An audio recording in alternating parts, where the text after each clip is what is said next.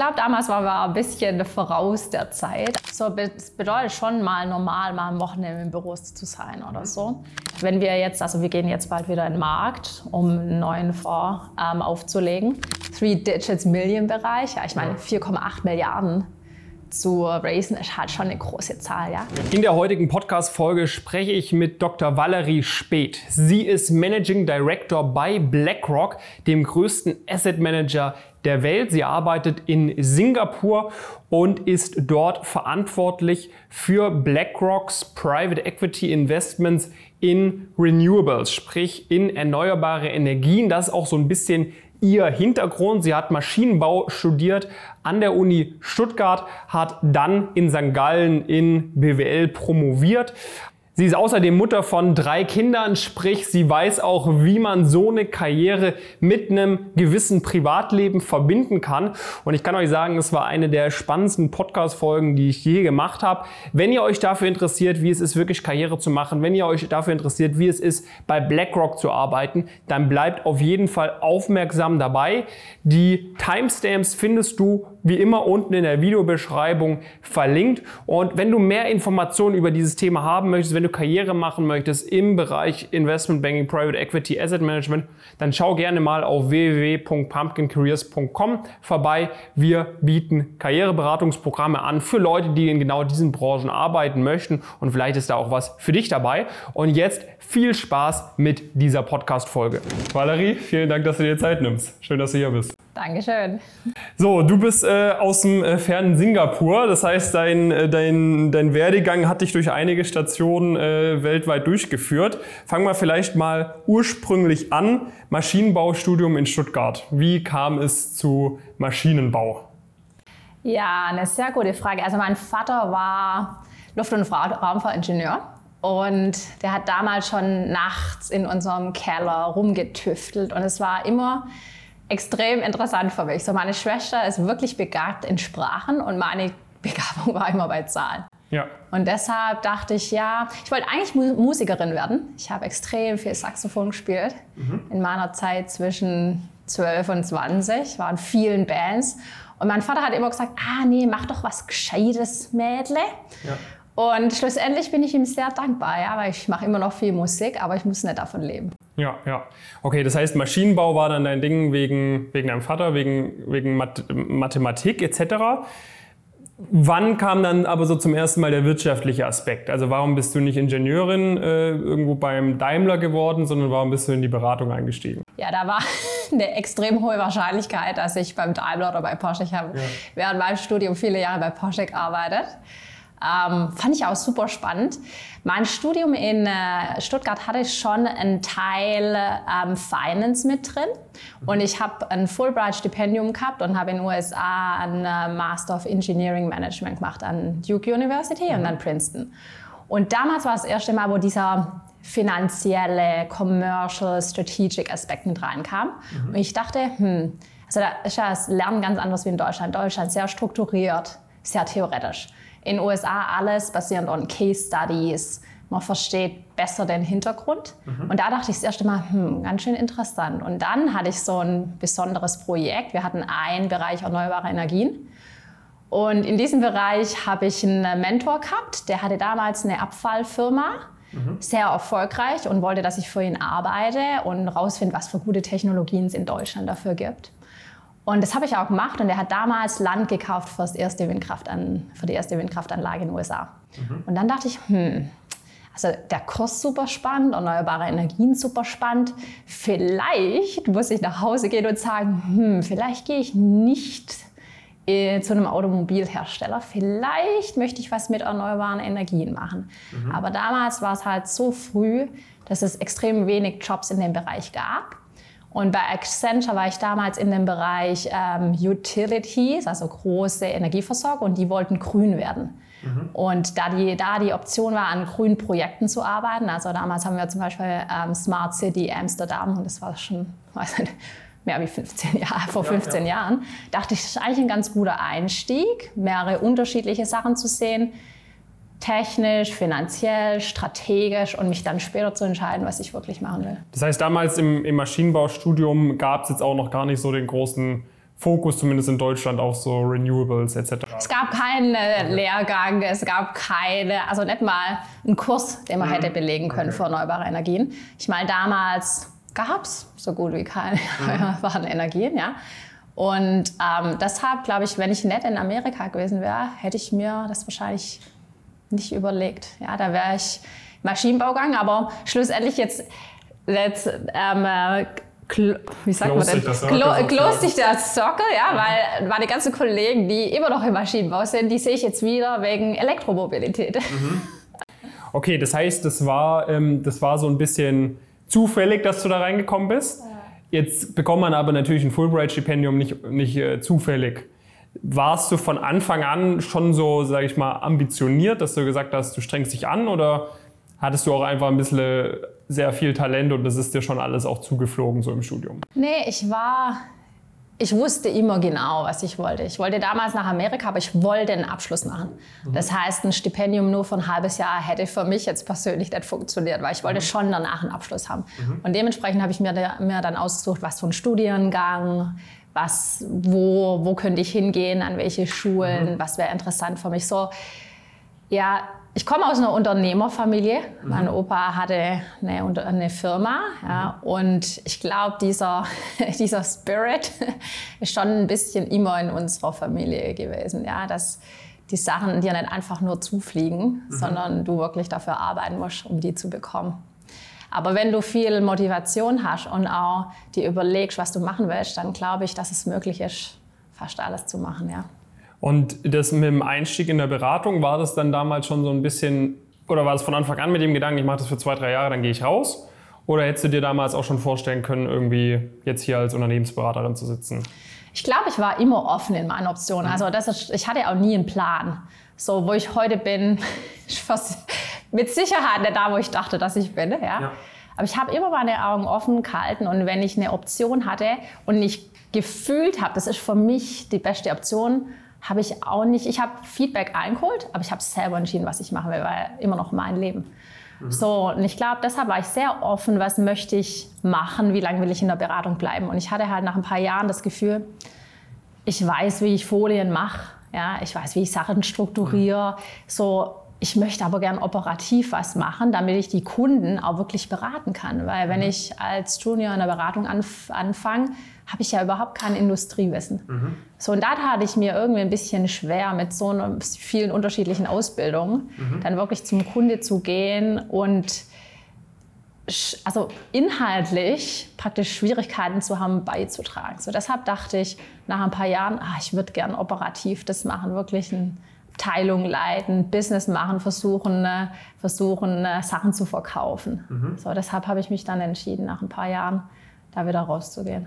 Genau, du bist dann zu äh, Juvi gegangen und hast parallel auch mit einer Promotion in St. Gallen angefangen. Ist das richtig so von der Chronologie? Ja, korrekt. Vielleicht ganz kurz, was, was macht Juvi? Was waren da deine Aufgaben? Ja, ja damals 2000 und wann war es, ich glaube sieben oder acht, ähm, war Juvi der Vorreiter, der Pionier für erneuerbare Energien. Now, Kapitalmagazin überall. Ich habe, glaube ich, die Magazine noch aufgehoben. Mhm. Ja eine der ganz wenigen äh, deutschen Gründer, ähm, die erneuerbaren Energienunternehmen hochzogen haben, mhm. extrem gewachsen sind, weil die regulatorischen Grundlagen natürlich sehr gut waren mhm. und in sehr vielen unterschiedlichen Bereichen, also Solar, Wind, wir hatten den ersten Tesla ja, in Europa sogar, mhm. ähm, äh, Electrocharging, dann äh, Biomasse, Geothermie, Grünstrom an Endkunden, so alles. Also ich glaube, damals waren wir ein bisschen voraus der Zeit. Alles, was jetzt eigentlich sehr hoch kommerziell ist. Ja. Mhm. So, und es hat sich damals angefühlt, wie irgendwie in der Zukunft zu leben. Und ich dachte, ja, die Option, die man hat bei so einem kleinen Unternehmen, damals waren es 300, 400 Leute, als ich angefangen habe, sind halt gigantisch, ja, weil man konnte viel mitgestalten. Die Gründer waren, wenn man motiviert hat, konnte man einfach sagen, okay, ich glaube, hier können wir Geld verdienen, wollen wir das machen? Und dann war die, die Antwort, ja, klar, wenn du dran glaubst, Mhm. Leg los, ja. Das heißt, sehr viel Motivation von der Führungsebene. Ich habe die ersten paar Jahre habe ich in, damals hieß es R&D Department, aber es war eigentlich eine Abteilung, wo wir uns angeschaut haben, was können wir als neue Geschäftsmodelle entwickeln. Und mhm. äh, ich habe mit einem Kollegen zusammen einen Bereich gegründet, der erneuerbare Energien an der Börse handelt. Und das bedeutet, die Anlagen, die wir schon gebaut haben, haben wir direkt übernommen. Dann mussten wir die Banken überzeugen, dass es kein Risiko ist und sie mhm. viel Geld damit verdienen können. Und innerhalb von einem Jahr hatten wir über 20 Millionen Umsatz. Mhm. So, und dann musste man, musste man diesen Bereich übergeben in eine wirkliche Abteilung, um die Prozesse zu optimieren, um Fehler zu minimieren. Ja, weil es war alles mit sechs Studenten auf Excel. Mhm. so. Und äh, sozusagen ist das Unternehmen auch gewachsen mit, mhm. mit den Aufgaben. Es gab nie, nie, nie eine Option, nichts Neues zu machen. Mhm. Ja? Und das war eine richtige Startup-Mentalität. Richtig Startup. Und mhm. viele Leute haben damals zu, zu, mir gesagt, warum machst du das denn? Hier bei Accenture, riesengroße Firma, da kannst du viele unterschiedliche, keiner kennt Juvi. Ja, aber für mich, it didn't matter, ja. Also mhm. ich fand die Aufgabe spannend, ich fand den erneuerbaren Energien spannend. Ich war sicher, dass das die nächsten 10, 20, 30 Jahre ein Fokus sein wird und mhm. auch die Idee, einen positiven Impact auf die Welt zu haben, auch wenn es nur ein paar Pioniere am Anfang waren, mhm. ja, war halt einfach so viel mehr wert, wie eine Person in einem riesigen System zu sein. Mhm. Ja. Ja gut, hat jetzt am Ende äh, alles, alles Sinn gemacht, äh, der, der Schritt auch. Jetzt die Promotion in St. Gallen, das war dann im, im BWL-Bereich dann klassisch. Ja, ich wollte immer promovieren, aber mhm. ich wollte promovieren in Zusammenhang mit der Wirtschaft. Mhm. So, ich dachte immer, nee, ich, ich möchte nicht irgendwie eine theoretische hm, Arbeit schreiben, die kein Mensch braucht. Mhm. Und deshalb habe ich damals die Daten, die wir alle generiert haben bei Juvi, alle benutzt, um ein Modell zu kreieren, das praktisch erneuerbare, das erneuerbare Energien optimiert. Mhm. So, das bedeutet, ich hatte Anwendung in Echtzeit und habe geschaut, was passiert, wenn mehr Wind, weniger Wind im System ist, mehr Sonne, weniger Sonne. Was ist ein idealer ähm, ideales Portfolio für erneuerbare Energien, um die mhm. ganzen Herausforderungen im, mit Netzstabilität und ähm, mit Erzeugung von Energie ähm, zu optimieren. Und bis heute ist meine äh, Diplomarbeit noch relevant. Also ich habe neulich mal äh, meine Doktorarbeit relevant. Ich habe neulich mal reinguckt und ehrlich gesagt, hm, stimmt immer noch, was ich mhm.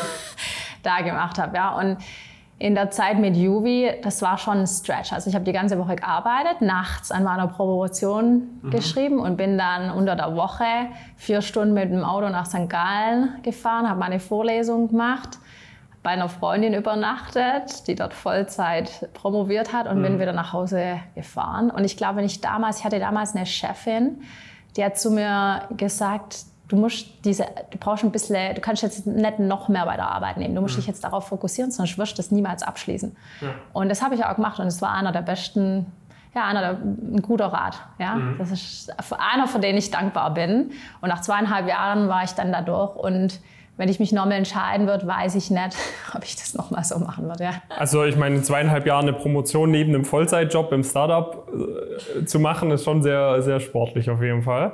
Würdest du auch sagen, jetzt abgesehen für deine, äh, okay, du wolltest unbedingt eine Promotion machen, abgesehen davon, dass du das befriedigt hast, hat sich diese Zeit wirklich gelohnt? Oder glaubst du jetzt für deine langfristige Karriere hättest du dich da noch mehr auf Juvi fokussiert, hätte sich das noch mehr gelohnt, weil viele viele fragen sich, glaube ich, macht eine Promotion noch Sinn, macht das keinen Sinn? Ne? Also wenn ich, wenn ich Karriere machen will und wenn ich nicht im wissenschaftlichen Bereich sein möchte, wie siehst du das jetzt irgendwie zehn Jahre später? Ich glaube, ich habe eine andere Einstellung. Ja, ich, so, ich mache die Sachen nicht für jemand anderes, ich mache die für mich. Mhm. So, die Promotion habe ich für mich gemacht, weil ich immer mit 30 Doktor sein wollte. Mhm. Ich hab, weiß nicht, warum das mein Ziel war. Es war halt mein persönliches Ziel. Mhm. Ja? Und deshalb habe ich das gemacht. Ich glaube, wenn du wirklich früh, mittlerweile ist es anders, mittlerweile gibt es Bachelor und Master, du kannst dich sehr oft umentscheiden. Das ging ja. bei mir nicht. Ich musste mein Maschinenbau studieren, wenn ich durchgefallen wäre aufs Vordiplom, hätte ich gar keinen Abschluss gehabt. Ja, es gab entweder 0 oder 1. Das waren die Optionen. Ja. Und du musstest dich damit mit Anfang 20 oder ja, festlegen, was du machen möchtest. Jetzt ist es viel flexibler. Mhm. Ich glaube auch, dass du erfolgreich sein kannst, genauso erfolgreich, wenn du keinen Doktor hast. Mhm. Ich würde sagen, im deutschen Kontext bedeutet ein Doktor schon noch mehr. Im Ausland ist es nicht so relevant. Ja. Mhm. Also wenn ich jetzt meine Businesskarte, auf meiner Businesskarte steht auch nicht drauf, dass ich ein Doktor bin. Mhm. Ja. Da gibt es keinen Unterschied. Ja. Aber ich, im, im, in Deutschland glaube ich schon, also wenn man irgendwo hingeht, dann wird das schon mit einem positiven mhm. Signal verbunden. Also du sagst, ähm, wenn es einen intrinsisch reizt, dann go for it, aber ansonsten braucht man es jetzt nicht unbedingt. Ja. Ich meine, es kommt natürlich auch darauf an, was man nachher machen will, ja. Mhm. Man lernt halt sehr gut wissenschaftliches Arbeiten. Mhm. So, das bedeutet, ich weiß ganz genau, was ich für Quellen nehme, wie ich meine Ableitung machen kann, was ist my conclusion, ja. Mhm. Und das sehe ich manchmal, wenn ich jetzt Dokumente lese, denke ich ja, und so what? Was, mhm. was bedeutet das? Like, viele Informationen, aber kein, keine Ableitung.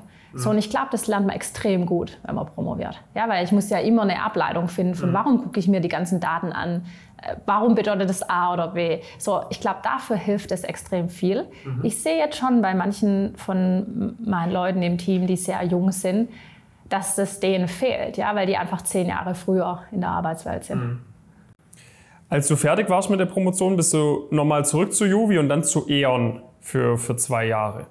Wie war da die Career Progression? Also war das ein bewusster Schritt? War das ein gezwungener Schritt? Also wie, wie kam es zu dem Wechsel? Ja, ich habe bei Juvi, ähm, wir haben ja einen Teil von dem Unternehmen verkauft mhm. und ich habe diesen Verkauf geleitet. Mhm. So, es war sehr anstrengend von, ja, haben wir wirklich 24 Stunden gearbeitet. Ja. Ähm, ich war dann auch schon relativ lang bei Juvi und die äh, MVV Energie hat Juvi gekauft und meine Idee war, dass ich irgendwann in eine Geschäftsfü in den Geschäftsführerbereich gehe, also eine P&L-Verantwortung habe. Mhm. Ja, weil ich ja, ich habe viel Strategie gemacht, dann habe ich viel M&A gemacht und ich wollte einfach ins operative Geschäft und verantwortlich für, ähm, für Revenue und Cost sein. Mhm. So, und damals gab es keine Position bei Jubi. Und ähm, ich dachte, gut, ich meine, vielleicht ist jetzt ein ganz guter Zeitpunkt, was anderes zu machen. Ich hätte aber nicht irgendwas gemacht. Und dann damals ähm, ist mein Freund nach Düsseldorf erzogen. Und zufällig habe ich halt die Stelle bei E.ON bekommen und deshalb hat es sehr gut gepasst. Mhm. Ja. Wirtschaft, also für mich persönlich eine neue Option sehr spannender Bereich, ein Bereich, den ich davor auch schon bei Juvi gemacht habe. Ja, das war ähm, sozusagen das Portfolio zu erstellen für alle B2B-Kunden, also große Industriekunden, mhm. mit einem Mix von erneuerbaren Energien, Energieeffizienz, so alles, was ich da gemacht habe, habe ich schon davor gemacht. Mhm. Das bedeutet, es war eigentlich ein sehr, eine sehr spannende Position, die dann natürlich auch für mein Privatleben ganz gut passt hat. Mhm. Und dort hattest du dann auch Teamverantwortung, ne? Ja, ich hatte bei Juvi auch Teamverantwortung. Ja. Ich hatte dort bei, ähm, bei E.ON die Verantwortung fürs gesamte Portfolio. Das mhm. bedeutet für hunderte von Produkte, die wir dann praktisch zusammengedampft haben für einige wenige zentrale Produkte und dann mhm. die praktisch auf dem ähm, lokalen Level nur angepasst. Was waren da so für dich die, wo du diesen Schritt, weil ich meine, das von Accenture zu Juvi, da war es noch relativ jung, noch relativ unerfahren irgendwie aber dann nach, nach irgendwie fünf Jahren mit einer Promotion hat man ja schon ein gewisses anderes Standing. Wie war so dann dieser Wechsel auch von, sage ich mal, eher so den Startup-Strukturen in so einen großen Konzern wie E.ON, dort auch direkt diese Verantwortung zu übernehmen? War das dann, also bist du einfach ins kalte Wasser gesprungen? Hatte, hattest du dann irgendwie Mentoren bei E.ON irgendwie, die dir gesagt haben, hey, guck mal, ich nehme dich jetzt mal noch für die ersten Wochen an die Hand, damit du da alles richtig machst? Wie, wie läuft sowas ab? Nee, das, der Wechsel war ganz einfach. Ja. Ich meine, davor hatte ich ja, also ich habe ja so viele Sachen da vorher gemacht in den, in den mhm. Jahren, wo ich bei Juvi war. Sowas darf man gar nicht in einem großen Konzern machen, ja, wenn man gar nicht diese Verantwortung bekommt. Das bedeutet, als ich dahin, als ich angefangen habe, hatte ich mehr Hintergrund für diese ganzen Sachen wie viele andere Leute, mhm. die da waren. Das heißt, inhaltlich war es absolut kein Problem. Es war eher mhm. so, dass ich gefragt wurde und Struktur. Accenture hat auch eine extrem große Struktur, ja. Mhm. So, da sind Accenture und Aeon überhaupt nicht unterschiedlich, weil es ist ein Konzern. Die sind sehr optimiert auf Prozesse. Gibt es ge gewisse Prozesse, die man einhalten kann und es bedeutet eigentlich bei E.ON, war es sehr einfach für mich einzusteigen, weil mhm. Strukturprozesse konnten, die kannte ich vor Accenture. Und Wissen, und fast so viel. Wissen hatte ich wahrscheinlich mehr mhm. wie jeder andere da, weil ich einfach operativ das die letzten zehn Jahre gemacht hatte. Okay, das heißt, das war relativ entspannt, aber dann bist du wieder zurück von E.ON zu Juvi, aber diesmal nach Singapur, richtig? Genau, ja. Ähm, so mein alter Chef hat mich gefragt und dann wurde diese Position frei, mhm. Geschäftsführerposition, volle, volle Verantwortung. Und dann sind die auf mich zugekommen und haben mich gefragt, ja, ob ich mir vorstellen könnte, weil ich hatte schon davor Diskussionen, wie ich da bleiben könnte, ob es eine Option, also was für eine Stelle ich brauchen würde. Und da hatte ich aber schon bei E.ON zugesagt. Und in der Regel, wenn ich mich für was entscheide, dann bleibe ich auch dabei. Ja, weil darum machen auch andere Leute ihre so. Deshalb habe ich gesagt, ja, wir können nochmal drüber reden, wenn es halt so eine Stelle gibt. Und dann gab es die Stelle, ja, und ich muss sagen, auch damals mein Chef bei, bei uh, Yumi hat mich immer sehr unterstützt und er hat gesagt, ja, will ich nicht wieder zurückkommen mhm. für uh, diese Stelle in Singapur. Und dann, ja, habe ich meinen Freund damals gefragt, ja, wollen wir nach Singapur umziehen? Er konnte auch wechseln mit seiner ähm, Arbeit. Wir hatten, bei, wir hatten keine Kinder und es mhm. war ja, spannend für uns, also praktisch nichts zu verlieren. Genau gleiches wieder. Leute haben gesagt, oh, E.ON, so eine tolle, riesengroße Firma, da kannst du für die nächsten 30 Jahre bleiben, so sicher, gute Rente. Ja, aber halt wieder hatte ich eine andere Idee für mich selber und mhm. bis heute habe ich das nicht bereut. Aber du warst davor schon mal in Singapur gewesen, oder? Ähm, ich war, ich habe ehrlich gesagt nach meinem PhD, also nach, nach meinem Doktor, habe ich drei Monate Sabbatical gemacht und mhm. bin alleine durch Asien gebackpackt. Und da war ich ein paar Tage in Singapur, ja. Und hat dir auch gut gefallen? Ja, hat mir gut gefallen. Und ich war ja dann für den gesamten Asienraum, also Japan, Australien, mhm. Singapur, Thailand, Philippinen. Ich bin in Vietnam eingestiegen, Indien, Malaysia zuständig. Und viele dieser Länder hatte ich davor schon während meinem Backpacking-Trip besucht. Da ging es dann aber dann ja auch los bei dir langsam mit Familie, ne? Ja, Als das war sehr Singapur interessant. Also ich bin, ich habe angefangen und in der ersten Woche von meinem Job dachte ich, hm, ich fühle mich irgendwie ein bisschen komisch. Mhm. So, und dann dachte ich mal, hm, mache ich mal einen Test. Oh, schwanger, erste Woche vom neuen Job, neue Verantwortung, 400 Leute, great. Mhm. Aber das ist der Punkt, es ist immer ein guter Zeitpunkt für Kinder. Mhm. Also man sollte niemals niemals Angst haben zu sagen, oh, ich muss noch den nächsten Karriereschritt oder den Karriereschritt. Nee, man muss es einfach anders strukturieren, ja. Mhm. Und ich glaube, man sollte dann lieber in der Situation glücklich sein, dass es funktioniert hat, mhm. ja. Und nicht sagen, oh, die Zeit passt nicht so gut und vielleicht noch ein Jahr mehr oder weniger. Ja, weil jetzt, wenn ich zurückgucke, Jetzt hätte ich auch ich, ich hätte ja auch vor zehn Jahren früher ein Kind haben können. Mhm. Wahrscheinlich hätte das auch nicht viel dran geändert, ja. Mhm. Weil man hat ja für sich selber eine Idee, was man machen möchte. So, das bedeutet, dann habe ich erst mal eine Weile meinem Chef nichts gesagt, weil ich dachte, ich kann ihm nicht in der ersten Woche das sagen. Ja. Aber wie immer, er war immer sehr supportive, ja, mein ganzes Leben. Und er hat gesagt, ja, super, in Singapur hat man auch nur vier Monate Eltern, oder wie sagt man da, Mutterschutz oder mhm. Elternzeit. Und dann ist man so oder so wieder Vollzeit zurück mhm. zur Arbeit.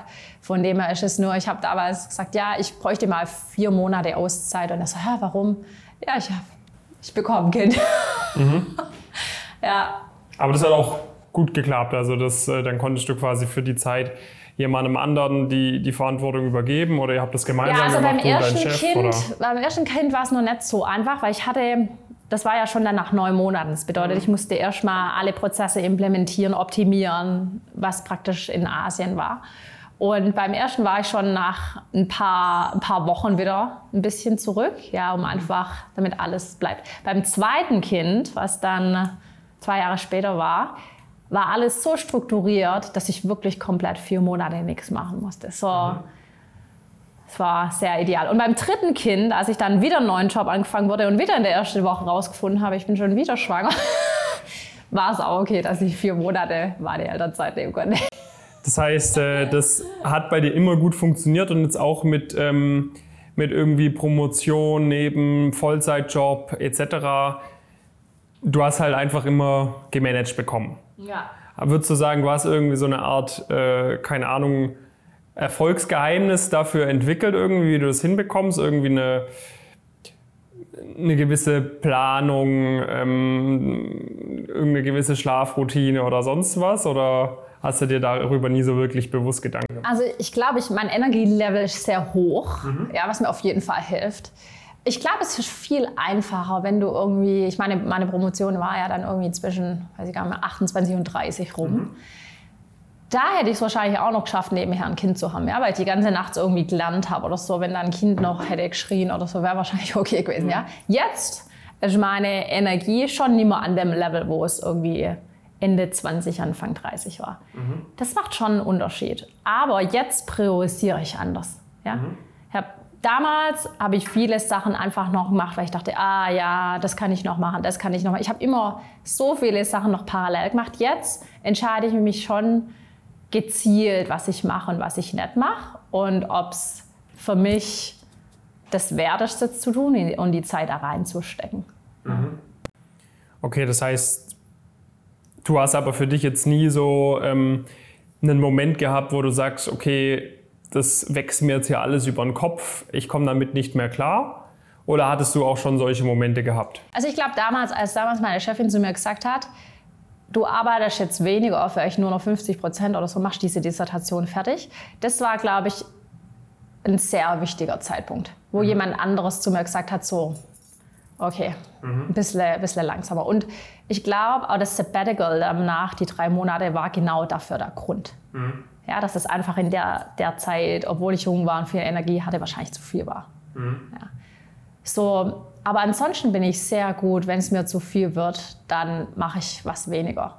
Ja. Mhm. Ich merke das selber schon, wenn, wenn ich einen Ausgleich brauche oder wenn ich Stop brauche, ein mhm. Sabbatical. Also ich habe mehrere Male in meinem Leben, immer wenn ich Jobs gewechselt habe, habe ich immer frei gehabt. Mhm. Ein paar Monate, ja. Jetzt zum letzten Jobwechsel, das war dann jetzt wo du heute bist, BlackRock äh, in, in Singapur. Vielleicht darüber mal ein bisschen in Detail. Was, was machst du jetzt? Was macht ihr dort in, in, in, in Asien? Was ist deine Aufgabe? Ja. Ja, also ich bin in, der, in einer Gruppe, die heißt Climate Infrastructure. Mhm. Ähm, wir haben unterschiedliche Fonds und mhm. wir investieren in unterschiedliche Technologien. Also wir können nicht in Gastechnologien in, äh, investieren, sondern wir können nur in grüne, also Wind, Solar, Batterie. Mhm EV Charging, Elektro, äh, Energy Efficiency. So, das, das sind die Sachen, die wirklich in unserem Mandat liegen. Mhm. Wir haben einen, der hat 4,8 Milliarden für OECD-Countries. Mhm.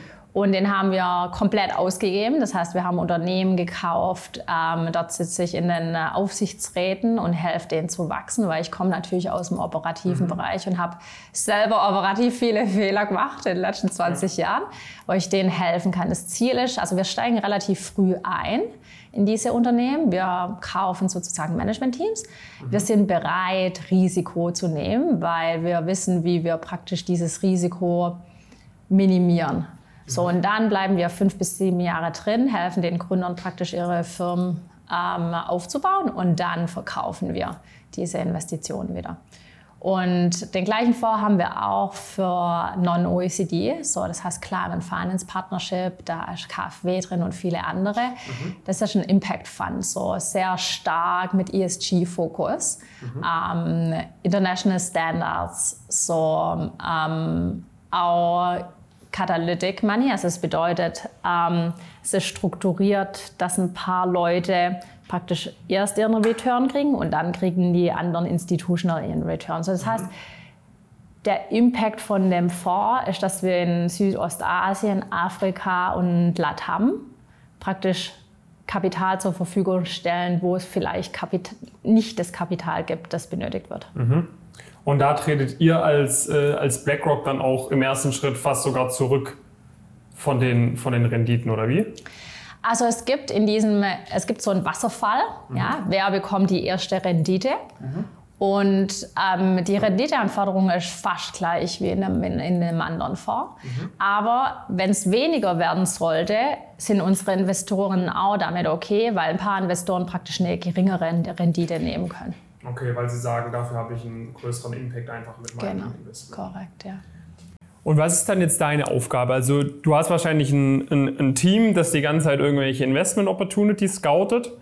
Und bist du dann äh, Teil des Investment-Committees, was entscheidet, was aufgekauft wird, was nicht aufgekauft wird? Ist der Hauptteil deiner Arbeit da, dadurch, dass du in einem ganzen Management-Board sitzt von den Portfolio-Companies oder mit was, mit was verbringst du den größten Teil deiner Zeit? Ja, ich habe mehrere Aufgaben. Als ich angefangen habe, war eigentlich die Idee, die Idee zu sagen, ich fokussiere erstmal auf Non-OECD, weil da ist, wo man komplettes, also ich habe natürlich sehr großes Netzwerk nach mhm. sechs Jahren Juvi da. Ich habe extrem viel in den Ländern wirklich selber gearbeitet, war wochenlang in Vietnam, Australien, Japan mhm. und so weiter, war ein Job davor.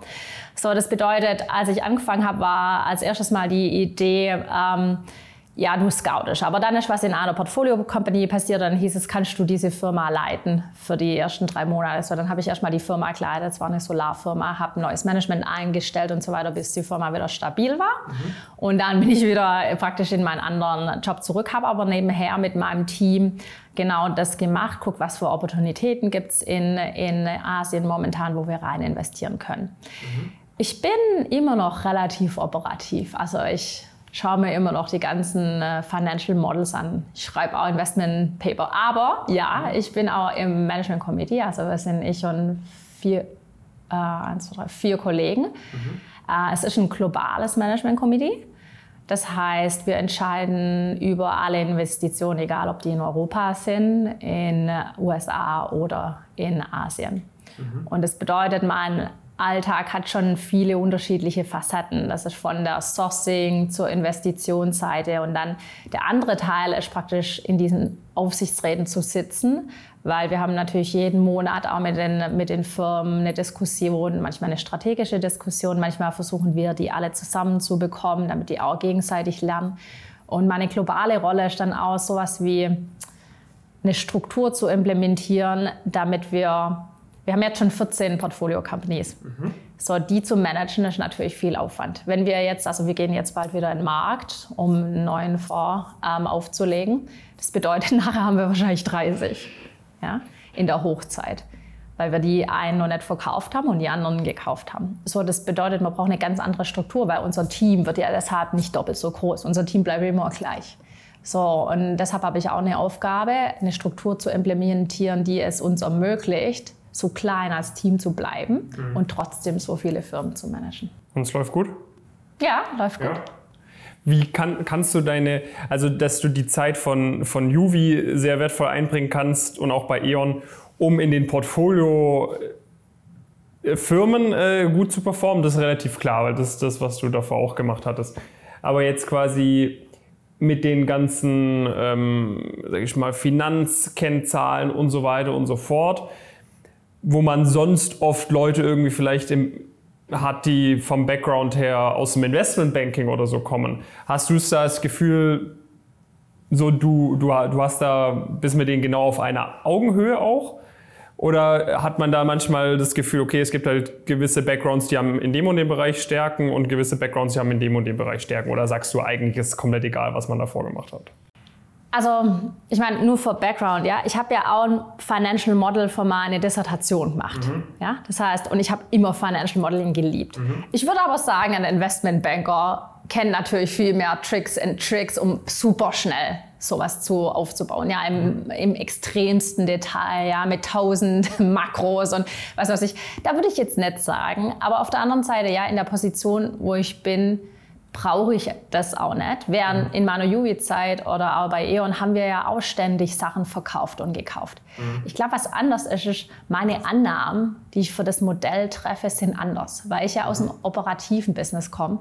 Das bedeutet, ich weiß, was kostet eine Solaranlage zu kaufen oder ein Panel zu kaufen. Ich mhm. weiß, kann ich meine, mein äh, Zuliefer runterverhandeln, wie viel Prozent ist es realistisch, dass diese Firma so viele Megawatts Solar oder Wind ausbaut. Mhm. Ja, also ich glaube, ich bringe andere Annahmen in diese Modelle. Mhm. Ich würde sagen, jemand, der vom Investmentbanking kommt oder so, ist auf jeden Fall besser in so einem Modell aufbauen, ja, Schnelligkeit und so weiter.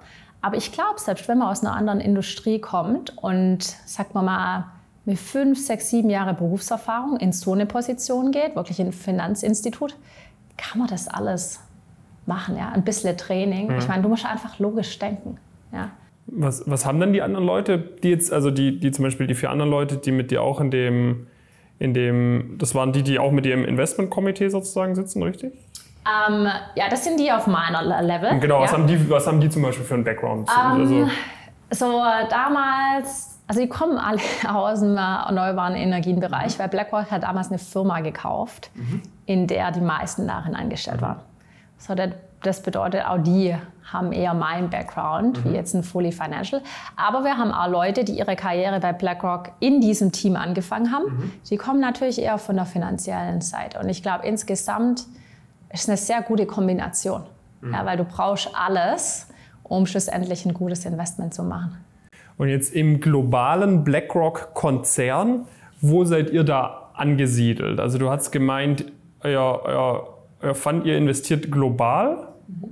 Ähm, das heißt, gibt es dann, ja genau, also wie viele Managementpositionen gibt es noch über euch, wie viel gibt es unter euch, wie, ja. wie ist das so ein bisschen angesiedelt? Also es gibt unterschiedliche Bereiche innerhalb von BlackRock. Mhm. Wir sind in dem Bereich, der, der, die sich praktisch fokussieren auf den privaten Markt. Mhm. Ja, weil wir haben ja auch keine Ahnung, iShares und andere Sachen, die alle listet ja, ja. sind. Ja, also wir sind praktisch für private Investitionen. Innerhalb von unseren privaten Investitionen gibt es eine Gruppe, die fokussiert sich auf, ähm, und wir sind Equity. Mhm. Ja, weil es gibt auch noch welche, die sich für Credit okay. und Debt und so weiter. Ja. Also um ganz runter zu kommen, ähm, private Investments, Equity. Und dann innerhalb von unserer Gruppe gibt es eine Abteilung, die kümmert sich um Real Estate. Meine Kollegen. Eine Abteilung, die ähm, kümmern sich auf, äh, um Decarbonization. Also sie sind ein bisschen mhm. Earlier Stage Venture Capital, mhm. äh, nehmen keine Technologie, kein Technologierisiko, aber helfen zum Beispiel Firmen, wenn die jetzt eine neue Technologie ähm, entwickelt haben und die wollen eine neue ähm, Produktionsanlage bauen. Dann können die praktisch da rein investieren. Mhm. Dann gibt es uns, die praktisch nur grün als Fonds investieren. Und dann haben wir noch einen, einen ähm, Brother Fonds oder Sister Fonds, die investieren auch in Infrastruktur, aber auch noch Digital, sowas wie Toll Roads. Ähm, die können auch Gas machen, mhm. wobei wir das nicht können. Okay, aber ihr seid quasi dieses Team für BlackRock weltweit. Genau. Und in jedem diesen, jeden diesen Strategien gibt es praktisch so ein Team, mhm. das entscheidet, wo wir rein investieren. Okay, aber dass ihr jetzt in Singapur sitzt, ist reiner Zufall, oder? Für Asien, oder? Mhm. Also jetzt für, weil du ja meintest, also investiert ihr in eurem Team, jetzt seid ihr die Asien-Gruppe oder seid ihr auch die, die weltweit investieren? Weltweit. Ja. Weltweit, okay. Also wir sind fokussiert auf Asien, aber wenn unsere Kollegen zum Beispiel nicht genug Ressourcen haben, Mhm. Oder sagen wir mal andersrum, was öfters der Fall ist. Mhm. Ah, okay, okay. Dann bekommen wir Leute, die mhm. dann praktisch bei uns im Projektteam sind. Ja, bei jedem, wenn mhm. eine Opportunität kommt, entscheiden wir uns, wer ist das Deal-Team. Ja, manchmal sind Leute aus den USA dabei, manchmal sind Leute aus, aus Europa. Muss halt gucken, drei Zeitzonen sehr schwierig zu managen für die Leute. So in der Regel versuchen wir zwei Zeitzonen. Und dann ähm, ist auch auf dem Level unter mir, das ist ein globales Team, ja. Was ist so grobe Gehaltsmöglichkeiten in so, einem, in so einer Position so weit oben in so einem großen Konzern wie BlackRock? Ja, also bei uns, also es kommt auch darauf an, wo man da ist. Ja. Mhm. Bei uns ist so, ja, wir haben ein gutes Grundgehalt, wo du gut leben kannst. Kommt natürlich auch auf die Stadt drauf an. Ja, Singapur mhm. eine der teuersten Städte der Welt. Jetzt noch mehr wie vor Covid. Ähm, aber du kannst komfortabel leben. Und ich meine, unsere Kinder müssen ja auch zur internationalen Schule und so weiter. Ja, das kann alles kein Problem sein. Ja. Aber Entspannend wird es dann wirklich erst, wenn, weil wir sind auch, das ist unser Base, aber dann sind wir incentiviert an der Performance von den Fonds, ja, weil wir müssen ja das Geld, ist ja nicht unser Geld, wir geben mhm. das Geld ja zurück an die Investoren. Ja. Und nur dann, wenn wir überperformen, bekommen wir einen Anteil von dieser Überperformance. Mhm. Und das ist dann der Teil, der spannend werden kann. Aber der passiert natürlich immer nur, wenn so ein Fonds fertig ist. Das bedeutet nach sechs, sieben, acht Jahren. Mhm. Das heißt, bei dir ist dann wenn man es aus diesem äh, Blickwinkel betrachten würde, auf jeden Fall die Incentivierung da auch noch ein paar Jahre bei BlackRock zu bleiben und dafür zu sorgen, dass die Funds äh, immer weiter performen. Genau, ja. Aber du legst ja dann ständig immer neue Funds mhm. auf. Also theoretisch, wenn du schlau wärst, müsstest du wahrscheinlich für immer da Ja, ja. Ja, aber so funktioniert das und ich glaube, es ist auch eine gute Struktur, weil du bist ja daran incentiviert, wirklich eine gute Aufgabe zu machen, wenn du in den Aufsichtsräten sitzt, wirklich Wert zu kreieren für unsere Investoren. Wie ist es in, ähm, in Asien mit, mit äh, Frauen in sehr hohen Positionen? Wenn du da in so einen Aufsichtsrat gehst, äh, ist das ein, ein Problem mit Akzeptanz? Ist es gar kein Problem? Wie ist da die Kultur? Ja.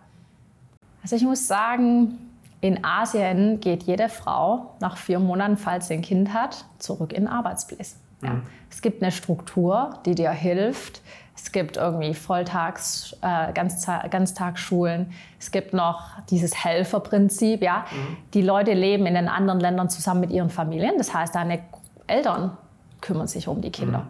Es gibt extrem viele Frauen in allen möglichen Positionen, bis nach ganz oben in Asien. Mhm. So dieses Thema und diese Diskussion, die es in Europa gibt, gibt es da nicht so, weil da geht es eher über Hierarchie. Ja, wenn mhm. jemand hierarchisch oben ist, dann ist völlig egal, ob male oder female. Mhm. Ja, das bedeutet, insgesamt dort gibt es deutlich mehr Frauen wie in mhm. Europa in Führungspositionen. Hast du auch mal mit dem Gedanken gespielt, wieder zurück nach Europa, Deutschland zu kommen? Oder sagst du eigentlich, äh, gefällt es mir jetzt in Asien gerade so gut, da will ich schon noch eine Weile bleiben? Ja, eine gute Frage. Ich glaube, Covid war für uns alle wichtig zu überlegen. Und während Covid haben wir entschieden, ja, wir bleiben jetzt erstmal da. Ja. Aber wie ich schon vorher gesagt habe, bei mir, wenn es die richtige Option irgendwo gibt und alles zusammenpasst, ich bin immer offen. Ich höre mir okay. immer alles an. Ja, und das würde ich auch als Empfehlung an jeden geben. Selbst wenn es vorher so komisch sich anhört oder denkt, ah, das ist sicher nicht interessant. Man kann es sich immer mal anhören. Man hm. kann immer noch später entscheiden. Ja, ich meine, damals, ich muss, also mich hat ein Headhunter gefunden für BlackRock. Ich hatte 27 Interviews. 27 kein Interviews für einziges, BlackRock? Ja, kein einziges Mal habe ich gedacht, ich muss das unbedingt machen. Ja, ich habe einfach geguckt, was auf mich zukommt. Ich dachte, wenn ich irgendjemand treffe in diesem System, den ich nicht gut finde, dann will ich das auch nicht machen. Aber der Punkt mhm. ist, jedes Mal habe ich jemanden getroffen, dachte ich, wow, mit der Person würde ich auch ganz zusammenarbeiten. Wow, die kennt sich so super in dem Bereich aus. Und das war schlussendlich, weil mir hat es auch bei Juvi gefallen, mir hat es immer gefallen. Wenn mir mein Job nicht gefallen hat, habe ich kündigt. Mhm. Ja, so, und ich glaube, das ist auch schon wichtig, dass man für sich selber glücklich ist in seinem Job, weil nur dann kann man auch einen guten Job machen. Hattest du auch mal in der Vergangenheit überlegt, was Eigenes zu gründen in dem Bereich? Weil ich sag mal, das ist dann ja immer so ein bisschen die, die Frage. Ne? Sagt man, man, man ist in einer großen Struktur und baut da was auf oder sagt man baut sogar für sich komplett selber was auf? Ja, immer. Mein mhm. ganzes Leben. Ja, ich meine, momentan habe ich halt auch Verantwortung für meine drei Kinder, aber ich werde irgendwann was gründen. Und viele Leute in meinem System fragen mich alle paar Jahre, wann gründest du endlich? Ja, ja. ja ich, das, das ist der andere Punkt. Ja, ich glaube, viele Leute, die mit einem arbeiten, wissen besser, wo man wirklich gut ist. Ja. Mhm. Manchmal überlege ich, ja, ja, was soll ich denn gründen? Genau, oh, weil ich kann irgendwie, Idee, weil ich kann irgendwie, ich weiß nicht, ich habe dann so viel Sachenfreude. Also ich kann mhm. mir so viele unterschiedliche Sachen vorstellen. Aber ja, ich glaube, irgendwann wird der Zeitpunkt kommen. Ich habe auch schon viele Businesspläne geschrieben. Ich habe halt keine Zeit. so, ja, ja. Irgendwie, ich dachte aber, naja, gut, ich meine, meine Originalidee wäre gewesen, ich bleibe normal, weil mein Vertrag bei Juve war immer drei Jahre im Ausland. Mhm. Dann dachte ich, ja, mache ich den fertig, mache ich eine Pause und während der Pause gründe ich dann was. Ja? Mhm. Aber irgendwie, dann habe ich halt gewechselt. so wieder was anderes. Aber ich bin mir sicher, irgendwann kommt der Zeitpunkt. Ja, vor allem, wenn du jetzt in jeder Arbeitsstation irgendwie merkst, wie es ist, mit Support irgendwie was Neues hochzuziehen das sind jetzt ja auch alles Erfahrungen, die du, äh, die du ganz gut nutzen kannst für eine eigene Gründung. Also ich glaube, den wirklichen Mehrwert, den ich gerade bei BlackRock sehe, ist, ich habe halt die komplette Finanzierungsseite, Seite, wie ich Capital Raise mache im mehreren, also Three Digits Million Bereich. Ja, ich meine, 4,8 Milliarden zu raisen ist halt schon eine große Zahl, ja. ja. Und sowas habe ich davor noch nie gemacht. Von wem raised ihr das? Also wer sind in eurem Bereich die Kunden? Sind es dann institutionelle auch institutionell? Investoren. Also gar keine UHNWs oder so, sondern nur institutionell, ja. Und da fährst du dann hin und machst die, die Roadshow sozusagen. Ja. Wie läuft sowas ab? Also ist das so, dass du, keine Ahnung, du hast irgendeine so große Versicherung und die investieren seit 40 Jahren mit BlackRock und du musst eigentlich nur hingehen und sagen, ja, wir raisen wieder ein Fund wo sind die 50 bis 100 Millionen, die ihr jedes Jahr reinsteckt? Oder ist das, wirbt man so einen Investor dann ab von, einem, von jemandem anderen und dann bettelt man sich um 100 Millionen? Wie, wie, wie funktioniert sowas? Ja, ich meine, alle diese institutionellen Investoren müssen ja auch sich diversifizieren im Risiko. Das mhm. bedeutet, die geben nie ihr ganzes Mal Geld an ein, ja. Mhm. So, ja, wir sind im Competition mit allen unseren Freunden, ja, ja. aber schon okay, Competition is healthy. Ja. ähm, und nee, es ist nicht so, dass du hinfährst und sagst, ja, ich will ein Follow-up. Klar kannst du das versuchen, aber die Leute in den Positionen ändern sich ja auch. Ja, es mhm. gibt ja nie die gleichen Positionen, äh, Leute in den gleichen Positionen vor 10, 15 Jahren, das sind ja auch andere Leute. So, ich glaube, jedes Mal, wenn du Geld einnimmst, die machen die Due Diligence mhm. für dich. Was hat die Firma mit welchem Team in der Vergangenheit gemacht? Wie ist die Performance? Wie ist die Investmentstrategie? Ja? Wie diversifiziert ist das? Sind die Returns? Passen die zusammen zu dem Risiko? haben die die richtigen Leute und die richtigen Skills in ihrem Team, um diese Investition genauso, wie sie strategisch wollen, um durchzuführen. Mhm. So, was wir auch oft bringen, wir bringen unsere CEOs von unseren Portfoliofirmen, damit die mhm. Investoren ein bisschen besser verstehen, was wir machen, ja, was die Strategie von den Firmen selber ist. Weil natürlich was anderes, wenn ich einen CEO von einer Firma frage, was ist deine Vision? Wie willst du das ne-, Unternehmen wachsen lassen? Versus wenn du mich, die praktisch Anführungszeichen nur im Aufsichtsrat sitzt. Ja. ja? Weil ich sitze halt in vielen Aufsichtsräten, aber CEO ist halt dedicated für dieses eine Unternehmen mhm. und brennt dafür, ja. So, und das bedeutet jedes Mal, wenn du wieder in den Markt gehst und momentan ist es eh nicht so einfach, Kapital zu raisen, ja, ähm, musst dich wieder neu beweisen. Und wie läuft das ab? Geht es dann über mehrere Lunches und Dinners oder hat man da ein dickes Meeting, wo alle Entscheider von, von dem potenziellen Investor mit an Bord sind und da wird es dann entschieden? Nee, das sind viele Meetings und mhm. die gehen natürlich auch durch unseren Datenraum. Ja? Mhm. Die gucken sich alle Dokumente an, äh, die gucken sich unsere Strategie an, die gucken sich an, was wir machen wollen, gucken sich Verträge an. Das ist ein relativ langer Prozess. Mhm. Ähm, ja, klar kennt man die Leute gegenüber, aber ich glaube, nur persönliches Netzwerk hilft nicht. Ja? Mhm. Man braucht schon, schon Credentials, Performance, um neues Kapital einzusammeln und ich glaube, es ist auch gut so. Wie alt ist, ist die jüngste Person dann bei dir im Team, die bei sowas mitkommt? Oh, wir sind sehr, wir sind sehr gut in Talent Development, also mhm. wir nehmen die Leute sehr früh mit mhm. zu diesen Sachen. Ja? Ähm, vielleicht ja, 21, also Leute, die sehr jung sind, 21, 22. Okay. Und dann steigt man quasi ein direkt nach einem Bachelor's Degree sozusagen, wenn man Genau, aber man wird natürlich, also man kann dann praktisch zugucken. Ich habe sehr viel gelernt während, mein, während meiner ganzen Zeit erfahrenen Leuten mit viel Berufserfahrung zuzuschauen. Mhm. Ja? Und ich finde es auch sehr spannend, unterschiedlichen Leuten zuzuschauen, weil ich bin jetzt vielleicht komplett anders wie mein Kollege in Europa, wie mein mhm. Kollege in den USA.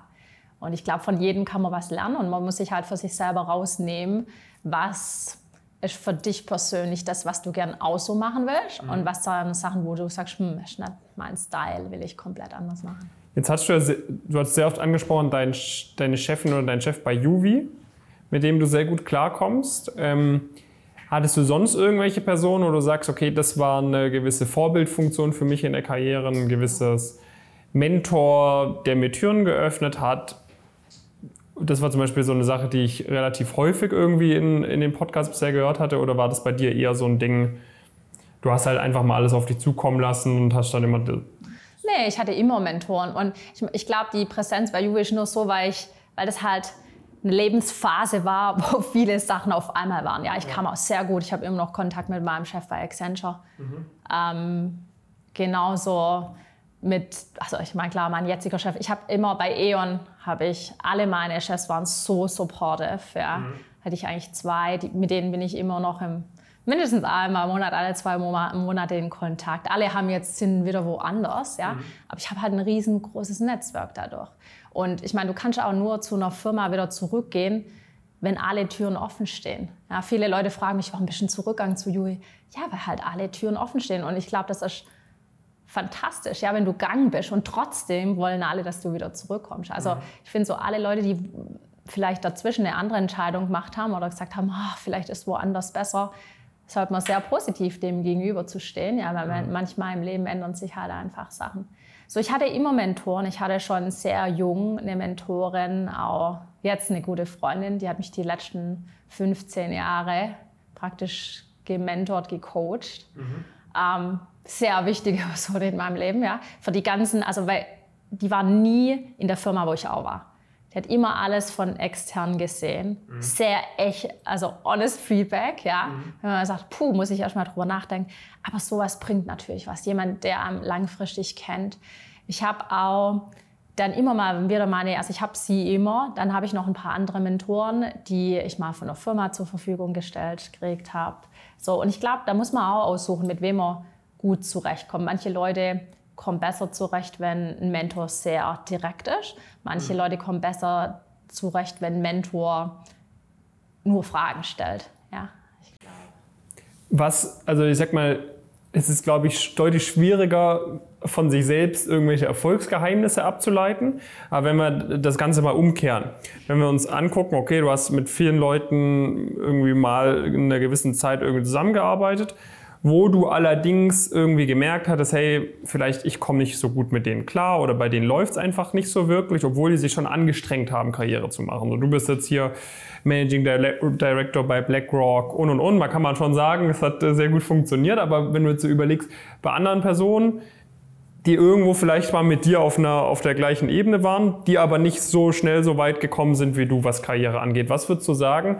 Was haben die eventuell für Sachen irgendwie falsch gemacht? Was, was waren da möglicherweise Gründe, weshalb so eine Karriere vielleicht auch, auch scheitern kann oder einfach nicht so gut funktionieren kann. Fällt dir da irgendwas ein? Also ich glaube, es kommt auch als erstes auch darauf an, was ist deine Definition für Karriere. Ja? Mhm. Für mich Karriere kann auch sein, ich arbeite 50 Prozent und habe daheim meine drei Kinder, mhm. weil das für mich die beste Karriere ist. Ja. So, das ist ein Weg, ja, aber das ist eine Lebensentscheidung.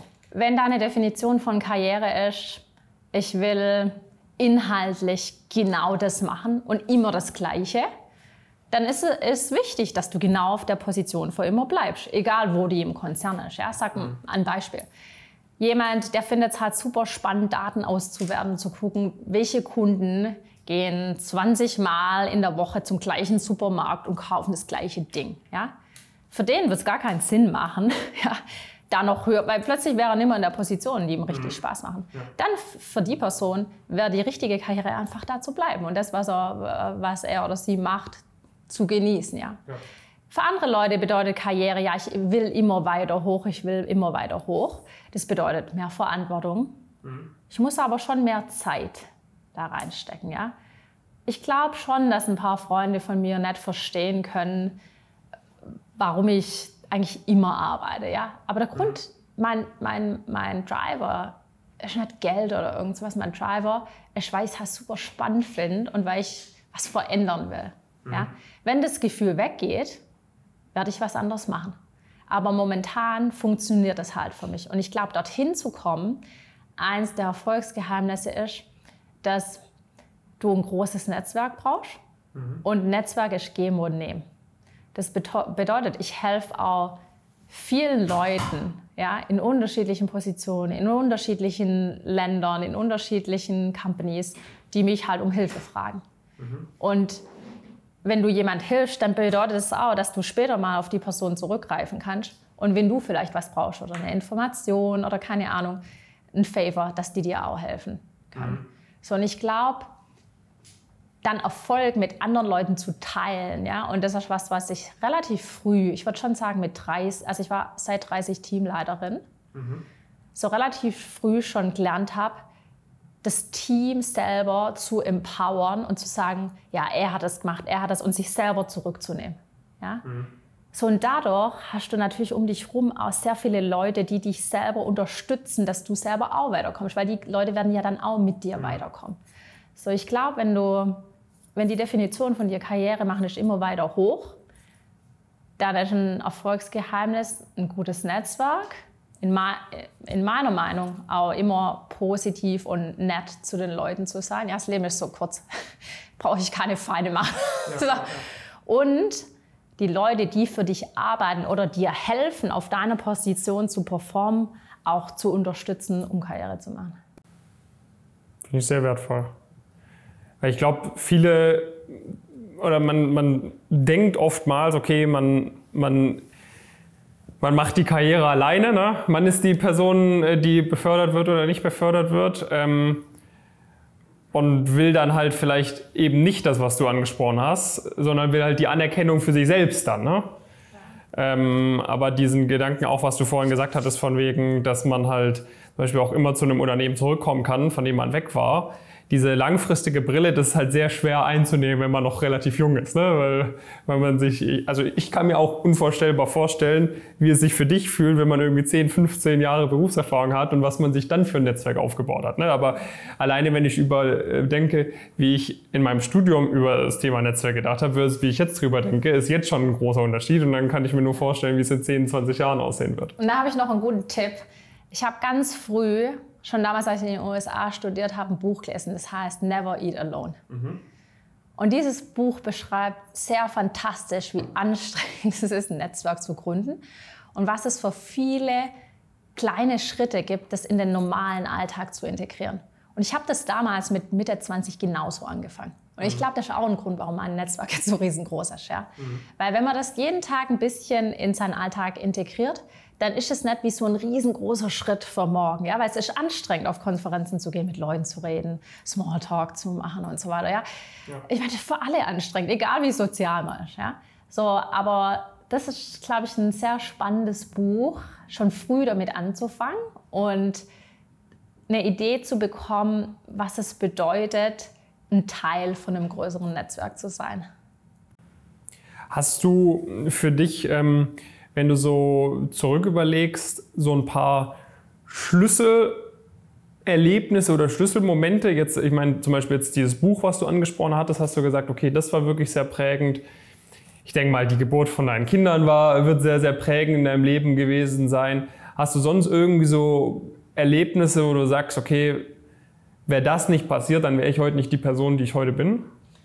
Ja, ähm, mein Vater ist sehr früh gestorben, sehr plötzlich. Das war schon Anfang 20. Von da habe ich gedacht, morgen kann das Leben vorbei sein. So, es bedeutet, warte nicht, bis irgendjemand was für dich macht. Ja? Wenn du was machen willst, dann musst du jetzt machen, weil du weißt nicht, was morgen ist. Mhm. So, und ich glaube, diese Mentalität habe ich mir bewahrt. Mhm. Ja, weil ich höre ganz viele Leute, oh, ja, der Job ist nicht so gut, aber ich weiß auch nicht, wenn ich jetzt gehe, ich glaube, es ist wichtig, sich zu überlegen, was man wirklich machen will und dann es zu machen. Und der Punkt ist, wenn du dich falsch entschieden hast, kannst du dich morgen wieder umentscheiden.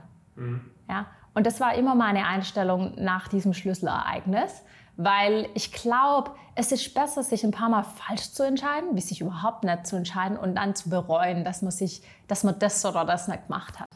Hast du dann nicht manchmal Angst, dass du irgendwie jetzt, wo du so viel arbeitest, für deine, für deine Kinder dann nicht genug da sein kannst. Ne? Wenn man irgendwie so einen Schicksalsschlag hatte, dass man sich dann überlegt, wenn Gott bewahre dir irgendwas passiert, dass du dir denkst, hm, ja. Äh, war es BlackRock jetzt wirklich wert versus ich hätte Ich bin immer kind für meine Kinder da. Ja. Manchmal wünsche ich weniger für meine Kinder da zu hören. Okay. Ja, ich meine, mein Tag ist sehr anders, ja, weil mhm. ich arbeite, mein Chef ist in New York. Mhm. Das bedeutet, morgens frühstücken wir alle, dann bringen wir die in Schule. In Singapur ist Volltag, äh, Volltagsschule, also meine Kinder sind 5, 3 und 1. Mhm.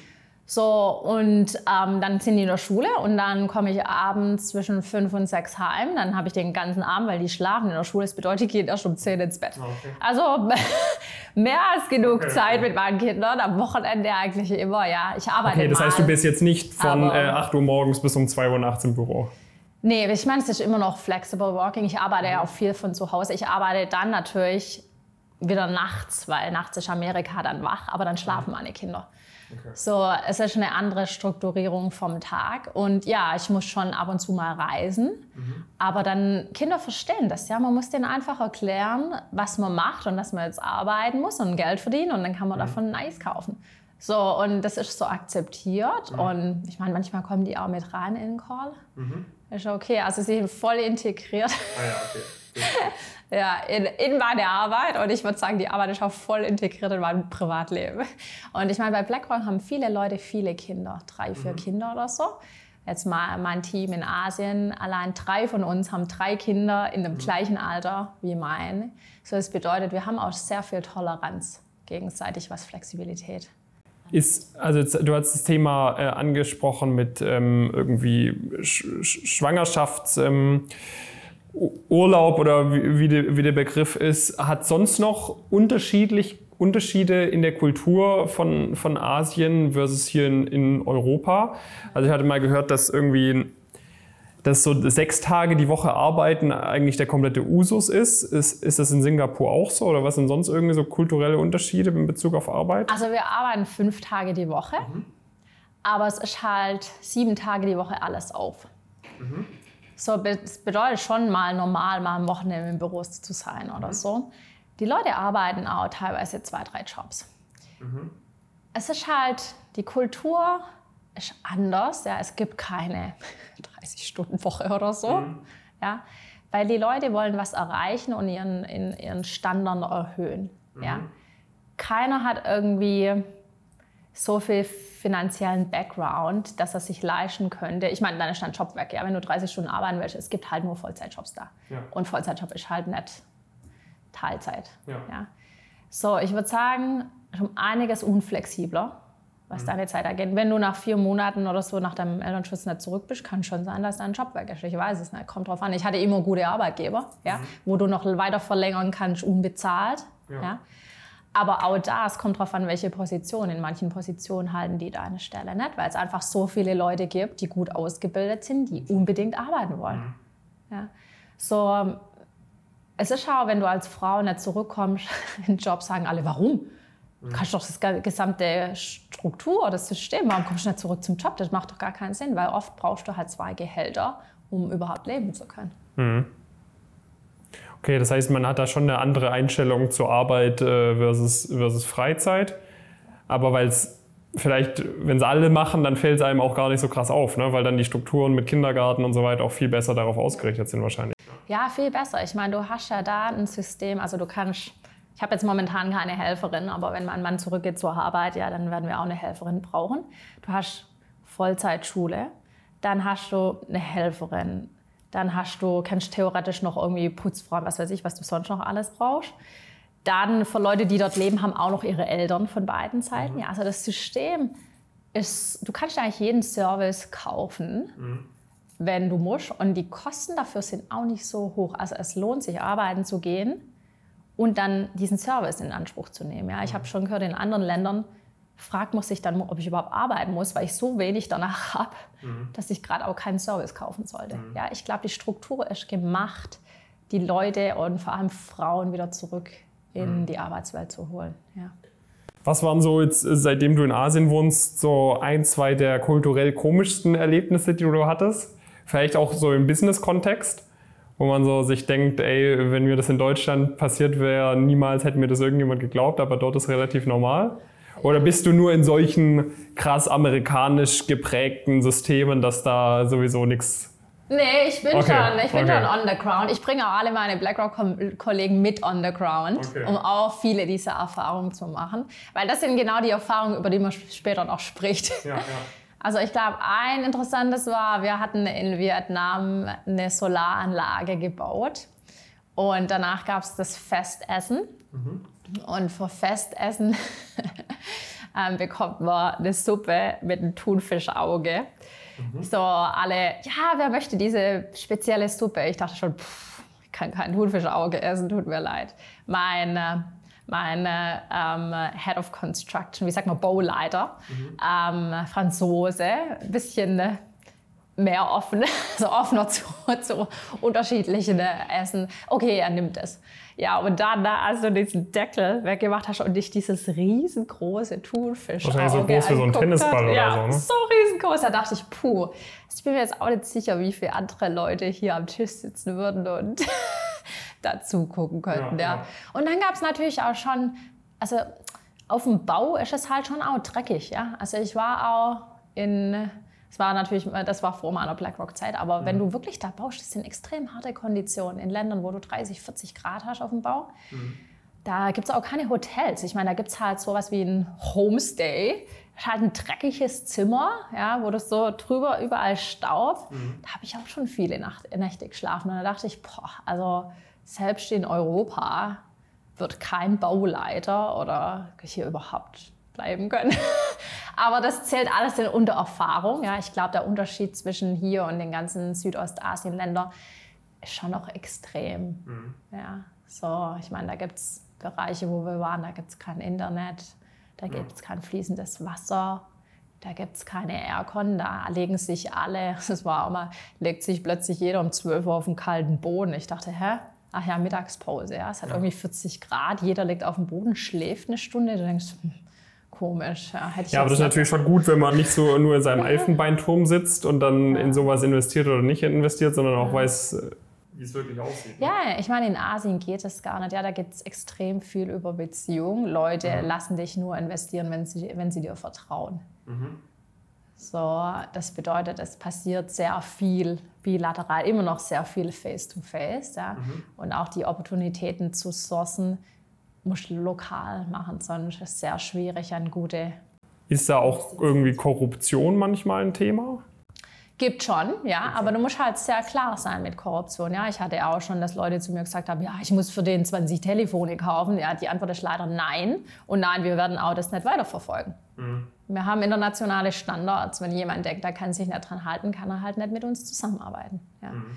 So, und es ist sehr wichtig, dass man diese, genau sowas auch dann, dann äh, sicherstellt, dass alle Mitarbeiter und alle Leute, die mit einem zusammenarbeiten, das wissen. Aber in der Regel sind die sich schon bewusst, dass wenn es internationale Institutionen sind, da absolut Red Flag. Hast du dann das Gefühl, dass auf BlackRock da nochmal so ein extra Lichtschein auch von der Öffentlichkeit liegt, so als, als irgendwie Branchenprimus und so weiter und so fort, dass ihr da nochmal extra drauf achten müsst, dass alle Ethical Standards und so weiter eingehalten werden, weil da gibt es ja schon auch irgendwie äh, in Nachrichten, je nachdem, was für Nachrichten man anschaut, regelmäßig irgendwelche Kritik von Leuten, die, die sagen, BlackRock beherrscht die Welt oder so, so Geschichten. Ne? Ja. ja, wir haben extrem hohe Anforderungen an alles. Mhm. Ja, wir haben riesengroße Compliance-Abteilungen. Wir haben so viele Sachen, die du auch selber reporten musst. Ja. Mhm. Selbst wenn du irgendwie für 5 Euro irgendwo essen gehst oder sowas. Ja. Also es sind extrem hohe Standards und ist auch notwendig, ja, weil mhm. BlackRock groß ist und viele unterschiedliche sind. Wir haben extrem starke Informationsbarrieren. Mhm. Ja, weil ich kann natürlich jetzt nicht in den Deal investieren, in den mein Kollege irgendwie Financing macht. Ja. Mhm. Das bedeutet, wir haben auch als wir haben ein getrenntes Office sogar mhm. von den anderen Abteilungen, so dass die Informationsbarriere halt praktisch nur wir sind, die nur mhm. in Equity investieren. Und würdest du sonst noch sagen, es gibt irgendwie Unterschiede, wenn du dir so deine Arbeitsweise bei BlackRock anschaust versus jetzt zum Beispiel bei E.ON oder Juvi? Ich meine, E.ON ist auch ein Riesenkonzern, aber ich meine, BlackRock ist dann halt schon irgendwie so noch mehr so ein Magnet auch für Top-Talente, ne, wenn ich mir das jetzt so mal die Meinung erlauben würde. Ähm, würdest du sagen, das merkt man auch richtig? Ja, das merkt man schon. Okay. Also ich würde sagen, ich meine, alle Leute sind unterschiedlich. Ja? Du brauchst in einem Unternehmen andere Persönlichkeiten, wenn du jetzt operativ oder baust oder Finanzierung mhm. machst, wie bei BlackRock. Selbst bei BlackRock braucht man andere Leute. Aber du kannst schon sehen, dass der Auswahlprozess schon sehr strukturiert mhm. und sehr intensiv ist. Ja. Über was für einen Zeitraum hatten sich deine 27 Interviews gezogen? Oh, ich glaube neun Monate. Du hattest neun Monate lang Interviews ja. bei BlackRock. Boah. Ja. Vielleicht sechs, Alter. ich kann mich nicht mehr genau erinnern, aber es war auf jeden Fall lang. Boah. ja. Ja, okay.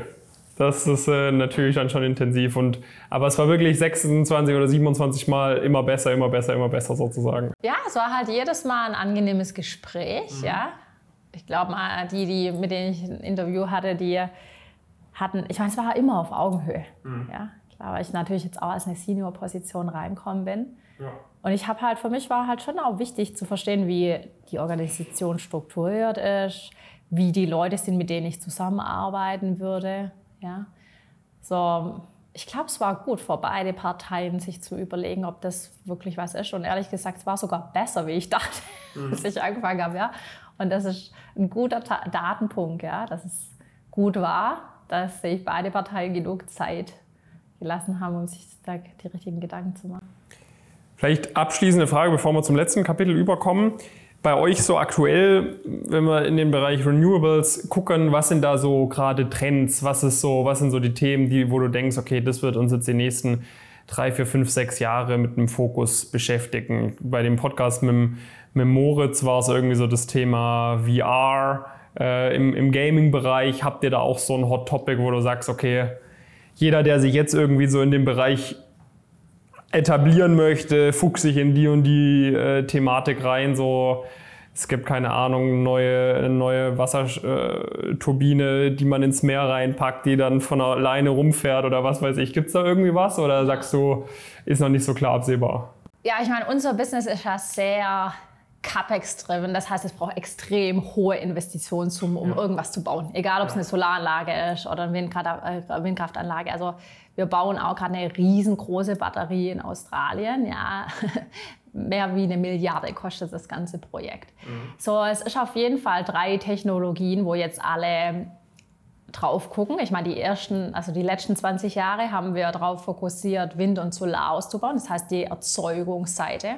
Mhm. So, ich glaube, die nächsten 20 Jahre werden wir uns anschauen müssen, wie integrieren wir das, so dass das System weiter funktioniert. Weil wenn wir keinen Strom mehr haben oder wir haben Probleme im System, und weil wir zu viel Erneuerbare im Netz haben, dann haben wir wirklich ein Problem. Ja? Und das bedeutet, alle schauen gerade wirklich auf Anwendung von unterschiedlichen Batterien, mhm. auf EV-Charging, also E-Mobility. Wie mhm. sieht das aus ähm, mit Elektromobilität?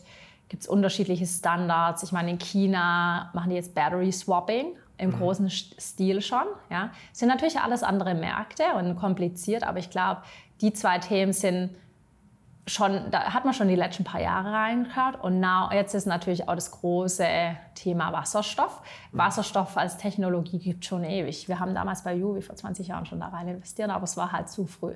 Mhm. So, bei Wasserstoff bedeutet es natürlich, die ganze Welt muss sich in die Richtung bewegen, weil Wasserstoff, die Wert, Wertschöpfungsketten sind alle global. Mhm. Das bedeutet, es funktioniert nur, wenn wir uns alle entscheiden, wir schaffen unser Klimaziel, nur dann, wenn wir alle in diese Richtung gehen. Ja? Mhm. Und das bedeutet, vielleicht können momentan zwischen Australien und Japan, gibt es schon ein paar Pilotprojekte, die halt praktisch ein Pilot sein könnten. Ja? Aber ich glaube, wenn es da die ersten Pilote gibt, dann könnte das wirklich das the next big thing sein, ja.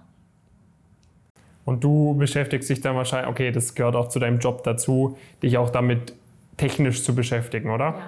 Ja, ja genau. Und ich meine, wir beschäftigen uns auch mit anderen Geschäftsmodellen, die diese hohe Penetration an Erneuerbaren schaffe ich auch nur, wenn ich klein, also kleine Sachen mit Solar und Batterie, die zusammenschalten. Und jetzt kommt bald diese ganze IT-Infrastruktur. Wir haben auch eine Firma in Neuseeland, die hat eine fantastische Software.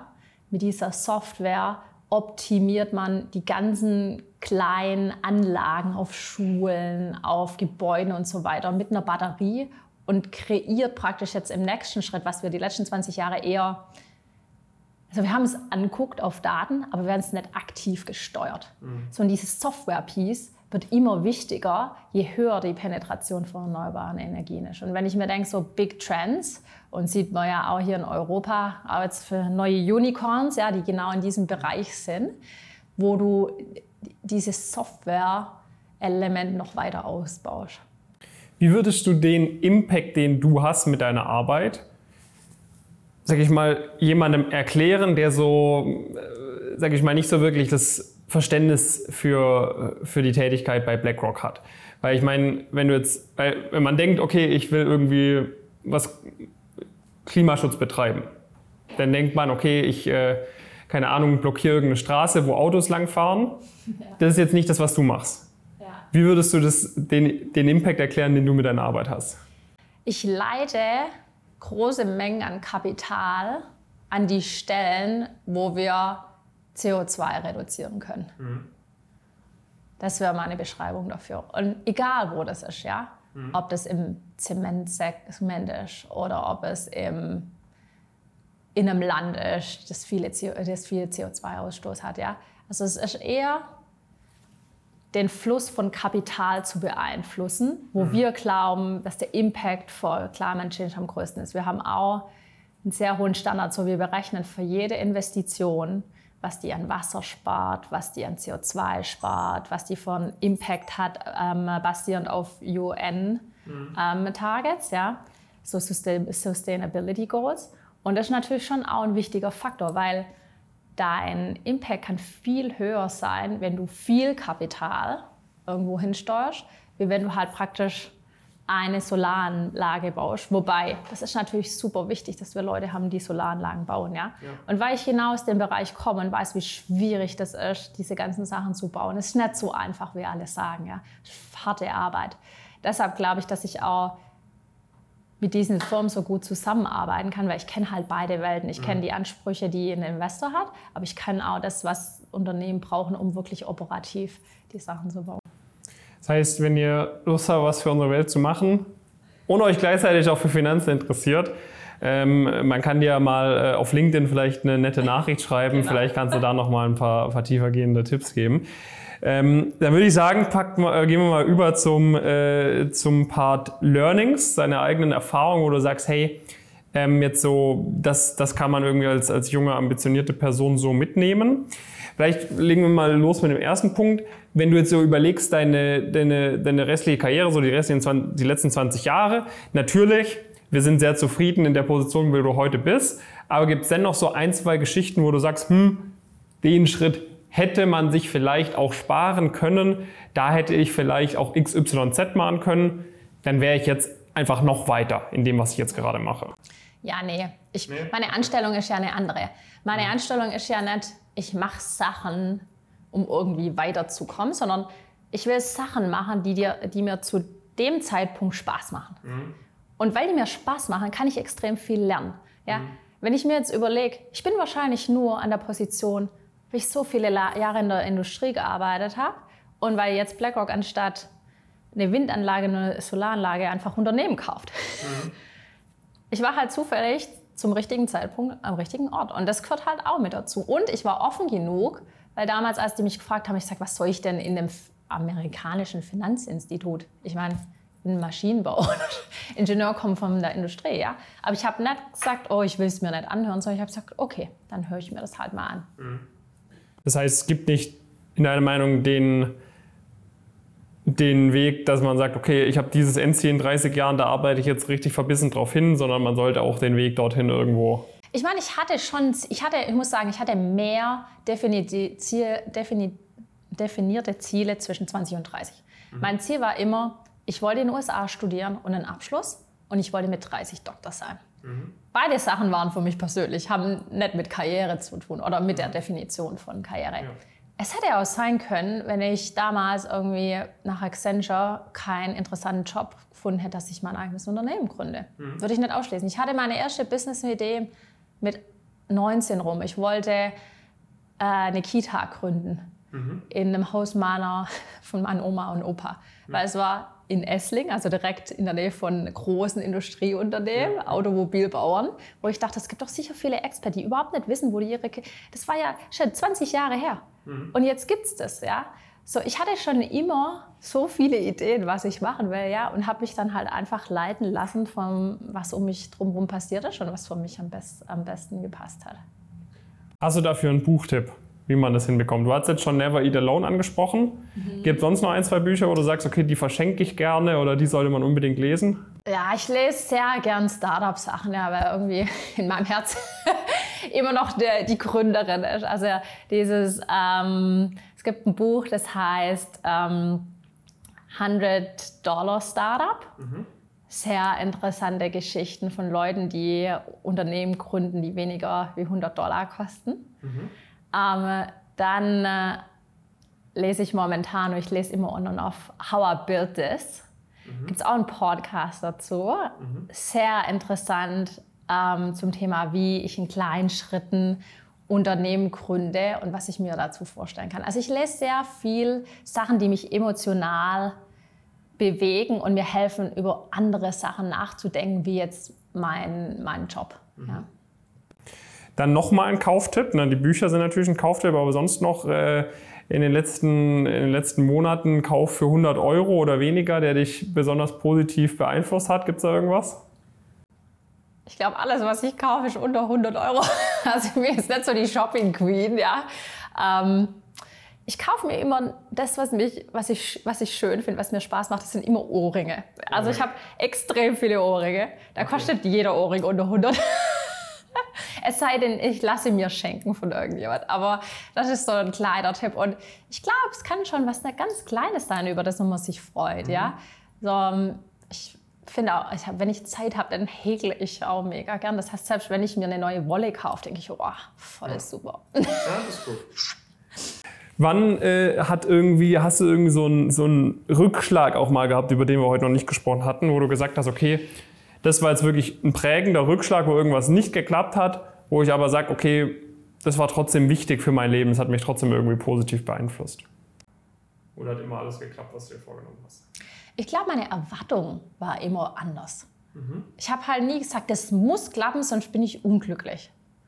Ja, ich habe, glaube ich, gesagt, das würde ich gern machen. Wie komme ich dahin? Also vielleicht ganz interessant. Meine Dissertation in, in äh, St. Gallen, mhm. es war super schwierig, da irgendwie reinzukommen. Ja? Mhm. Aber dann dachte ich, hm, nee, also ich will das machen, dann suche ich halt einen anderen Weg. Ja? Mhm. Dann habe ich mich mal mit dem Professor getroffen, mit dem Professor, dann wollte der Professor das nur sponsern, wenn der andere das sponsert und so weiter. So, und schlussendlich bin ich dann da auch reinkommen. Oder in den USA, ja, war ich dann, mein zweites, die, die zweite Zeit war ich bei Duke. Und ich mhm. wollte dorthin, weil ich Duke immer gut fand, äh, äh, bei Princeton. Und ich wollte da immer hin, weil ich dachte, super Schule will ich unbedingt machen. So, und auch da habe ich ein paar Professoren geschrieben. Keiner hat mir geantwortet. Ja. Dann dachte ich, nee, ich will das machen. Dann bin ich da hingefahren in Person, habe mit dem Professor in Person einen Termin ausgemacht, bin da einfach auftaucht. Und ich glaube, wenn du zeigst, dass du Skin in the Game hast, dann öffnen sich ganz viele Türen. Aber du kannst halt nicht beim ersten Mal, wenn du einen Rückschlag haben, sagen, oh, okay, klappt halt leider nicht. Mhm. Ja, so, so funktioniert halt das Leben nicht. Du musst, wenn du wirklich was willst, dann auch dranbleiben und einen anderen Weg zu, äh, zu einen anderen Weg finden. Das heißt Beharrlichkeit und auch unkonventionelle Wege gehen. Ja, und ich glaube auch nicht praktisch, das nicht persönlich nehmen, wenn es nicht funktioniert. Mhm. Es gibt so oft, keine Ahnung, auch wenn ich für einen Job interview, hätte das nicht bei BlackRock geklappt, ja, dann war es halt kein Fit. Ja? ja? Dann, dann sollte man, ich weiß, es ist mega schwierig, das nicht persönlich zu nehmen. Und ich bin auch daran gewachsen. Ich habe früher viele Sachen persönlich genommen. Ja? Mhm. Aber es hilft halt extrem. Und da muss ich sagen, mein Mann ist sehr gut in Sachen nicht persönlich nehmen. So, da habe ich auf jeden Fall von ihm gelernt, dann zu sagen, ja, dann sind halt die Konditionen nicht richtig, die Zeit ist nicht richtig, ich mhm. nehme es nicht persönlich ich mache einfach was anderes oder gucke mich was anderes um. Weil es gibt halt nicht nur die eine Lösung, die dich glücklich macht. Mhm. Ich glaube, es gibt immer mehrere. Wäre das auch ein Spruch, den du auf eine große Werbeleinwand drücken äh, würdest, äh, an der ganz viele Leute vorbeifahren? Jeden Tag, was du sagst, das sollte jeder wissen, oder gibt es da noch einen anderen Spruch, der dir so spontan einfällt? Ja, entweder der Spruch oder mein, meine Aussage von vorher. Ja? Man sollte sich jeden Tag so entscheiden, wie wenn heute dein letzter mhm. Tag wäre. Ich hoffe, dass du nicht äh, im Nachgang bereust, dass du den Tag heute drei Stunden mit dem Podcast hier nee, verbracht hast. Nee, enjoying. Okay, sehr gut, das freut mich. Was äh, war eins der besten Investments, was du je gemacht hast? Es kann irgendwie Zeit sein oder sagst, dass ich mir da die drei Monate genommen habe. Es kann Geld sein, es kann aber auch, keine Ahnung, Energie sein, egal was. Ja, ich habe für jedes ein Beispiel. Mhm. Ich habe ganz früh mit 28 eine Wohnung gekauft. Damals war ich mhm. sozusagen bankrupt. Mhm. Meine Mutter noch nach ein paar tausend Euro gefragt und so weiter, ja. Das ist was, war fantastisch. Mhm. Die Wohnung ist abbezahlt. Ja, wenn alles schief geht, muss meine ganze Familie, meine drei Kinder, mein Mann, ziehen wir in diese Einzimmerwohnung. Das mal auch okay sein, okay? Kein Problem. Ja.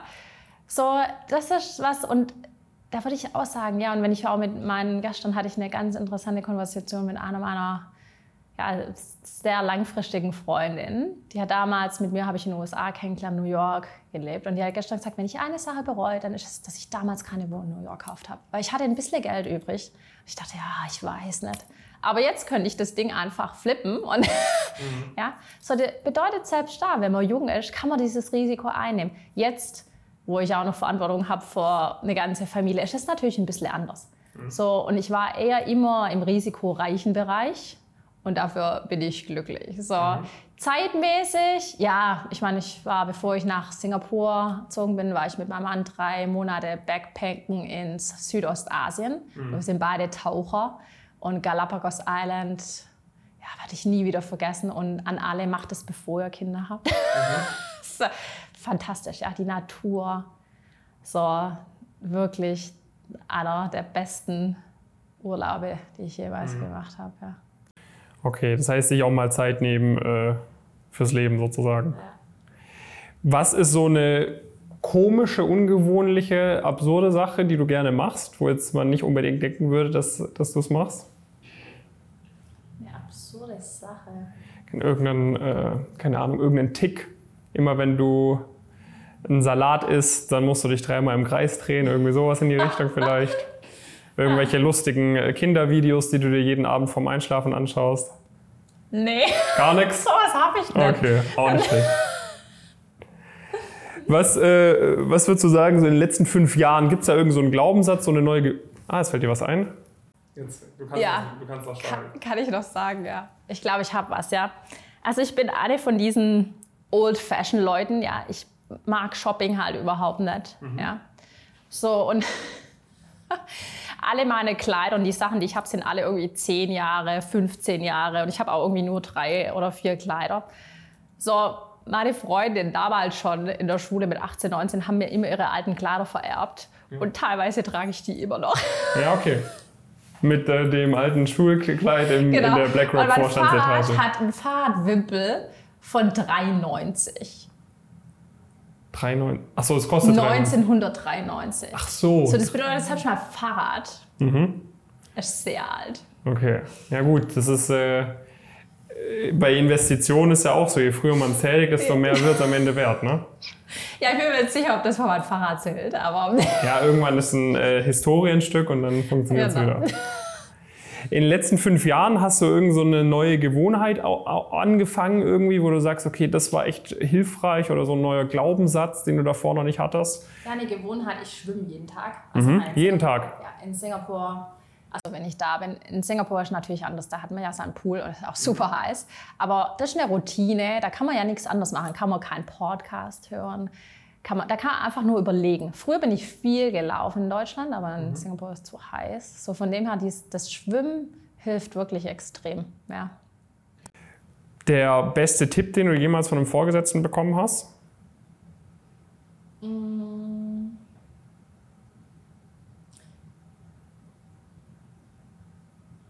Also ich glaube, der Tipp, den ich vorher erwähnt hatte, Dass die eine Sache fokussieren mhm. und die anderen Sachen einfach mal wegschieben, war einer der entscheidendsten Tipps. Weil du sonst immer versucht hast, so viele Sachen auf einmal zu schaukeln. Ja. Also es ging dann eher in die Richtung priorisieren. Ja? Mhm. Ich glaube, ein anderer Tipp, der mir gut geholfen hat, war einmal hat jemand, wo ich auch noch ganz jung war, hat einmal gesagt, deine Aufgabe ist Qualitätskontrolle. Und diesen Tipp gebe ich jetzt auch weiter an andere jüngere Leute. So Cross-Checking und so Sachen, bevor Präsentationen rausgehen, bevor andere Sachen. Ja, diese Qualitätskontrolle Mhm. Dazwischen ist extrem wichtig, um das Qualitätslevel hochzuhalten. Ja. Wenn du so überlegst, ähm, andere Leute, die irgendwie auch in einer ähnlichen Position sind wie du, was die so an Tipps geben, so gibt es da irgendwie Sachen, wo du dir manchmal denkst, hm, weiß ich jetzt nicht, ob ich das auch so unterschreiben würde. Ja, ja also ich glaube, dieses, dass man immer herausstechen muss, ja, ich glaube, ist nicht notwendig, ja, um mhm. den Weg zu gehen, den du gern selber gehen möchtest. Und komm vielleicht zurück zu meinem anderen Punkt. Ich glaube, es ist wichtiger, ab einem gewissen Karrierelevel eher die Leute unter dir scheinen zu lassen und zu supporten. Ja. Mhm. So, dann mein, der zweite Punkt. Ich habe früher immer den Tipp bekommen, ja, du musst dein Unternehmen nach, je größer, desto besser, Logo und so. Ach, habe ich auch echt ein Problem, das als Tipp zu geben. Ja? Weil ich glaube nicht, dass, und vor allem in der heutigen Zeit, ja, es gibt viele Startups, die über ganz kurze Zeit extrem erfolgreich werden. Das bedeutet, dein Logo kann ganz anders sein und einen ganz anderen Ruf haben nach ein paar Jahren. So, und mhm. deshalb wäre meine Empfehlung immer, such dir das Unternehmen aus, das in der Branche, in der Industrie, das mit deinen Werten übereinpasst. Und genauso für die Position. Ja? Mhm. So selbst ich habe mir jedes Mal überlegt, warum sollte ich dahin wechseln oder warum sollte ich da und warum glaube ich, dass es gut ist für insgesamt und warum passt es mit meinen Werten zusammen. Mhm. Produktivitätstipp, wenn du irgendwie weißt, du musst irgendwas machen und du merkst, du bist irgendwie gerade unkonzentriert. So, du liest jetzt zum zweiten Mal durch, was du da jetzt gerade machen sollst und irgendwie, ja, du merkst, du hast eigentlich keine Lust, aber das muss gemacht werden. Ne? Also jetzt irgendwie, keine Ahnung, zu sagen, ich mache es dann halt in einer Woche, ist keine Option. Wie gehst du vor, um sozusagen wieder on track zu kommen? Also gibt es da irgendwas, was dir vielleicht bei deiner Dissertation geholfen hat, was dir jetzt hilft, wenn du irgendwie nachts nochmal was machen musst? Was, wie gehst du da vor? So, während meiner Dissertation bin ich immer dazwischen gelaufen. Mhm. Hier in Frankfurt. Mhm. Viele Kilometer mhm. ja, in einer kurzen Zeit. Also sowas wie Extremsport vorne. Mhm. So, jetzt spiele ich mit meinen Kindern und mache irgendwas, wo ich mein Gehirn halt nicht so stark brauche, ja, um mhm. auf eine andere Idee zu kommen. Vielleicht auch Schwimmen, Yoga, so irgendwas ganz Kurzes. Manchmal auch nur kurz einkaufen gehen, was zu essen holen, wieder zurückzukommen.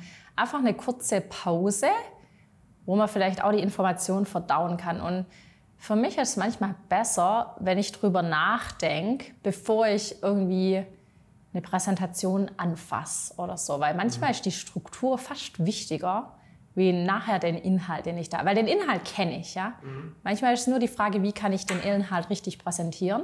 Mhm. Und ich glaube, es ist schon auch wichtig, wenn man so viele Deadlines hat und so weiter, an, sich auf die richtig großen Sachen zu fokussieren. Ich glaube, mhm. in der Vergangenheit, ich wollte immer alles 100 Prozent machen.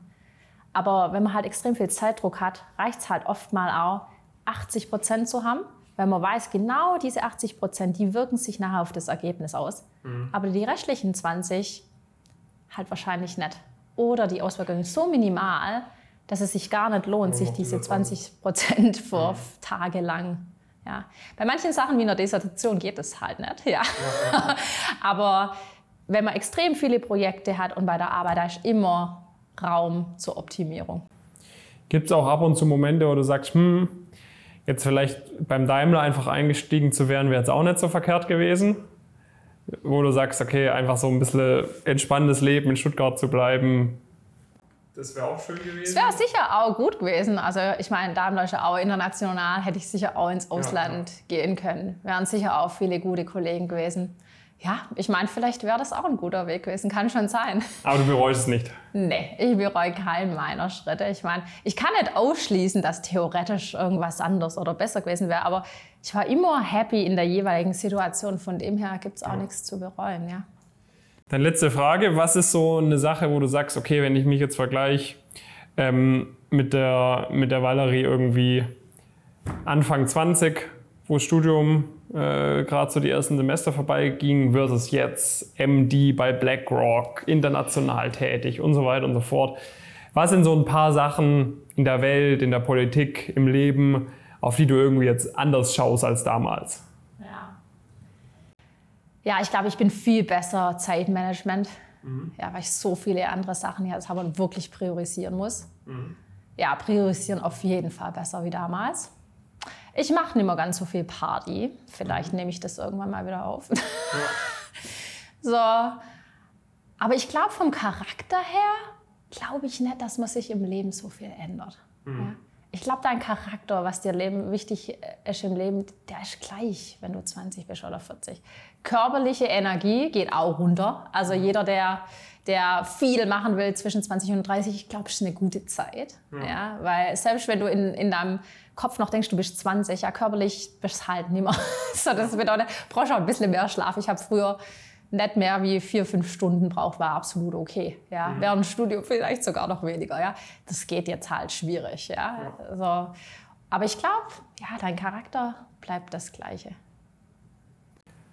Das ist die Hauptsache, ne? dass man nicht äh, sich zu sehr verändert und noch jung bleibt. Ich weiß nicht, ob das jedem gelingt, muss ich ehrlich sagen. Aber bei dir habe ich auf jeden Fall einen Eindruck, äh, dass das bei dir sehr gut gelungen ist. Und ich wünsche dir, dass du so bleibst, auf jeden Fall. Vielen Dank. Vielen Dank für diese ganzen Insights. Also es war eine, eine super, super wertvolle Folge. Ich weiß nicht, ich möchte dir gerne noch das letzte Wort äh, geben, falls du noch irgendwas hast, wo du sagst, hey, das hatte ich mir vielleicht am Anfang überlegt, loszuwerden irgendwie an junge Leute, die zuhören, was du jetzt noch nicht untergebracht hast. Dann kannst du es gerne noch sagen.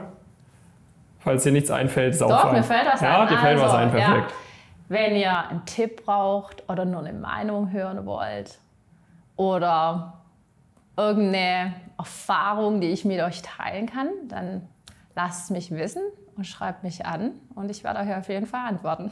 Valerie Spät, ähm, noch BlackRock dahinter eingeben, dann findet man dich auf jeden Fall auf LinkedIn, ist ansonsten auch in der Beschreibung äh, eingeblendet. Und danke dir nochmal vielmals für die Zeit. Äh, ich wünsche dir und der Familie ganz viel Gesundheit, ganz viel Glück. Und äh, ja, wenn euch das Ganze gefallen hat, gebt gerne eine, eine positive Bewertung, Daumen hoch, schreibt euer Feedback unten in die Kommentare und dann sehen wir uns in der nächsten Folge oder hören uns in der nächsten Folge. Bis dahin, viele Grüße aus Frankfurt von Valerie und David. Ciao, ciao.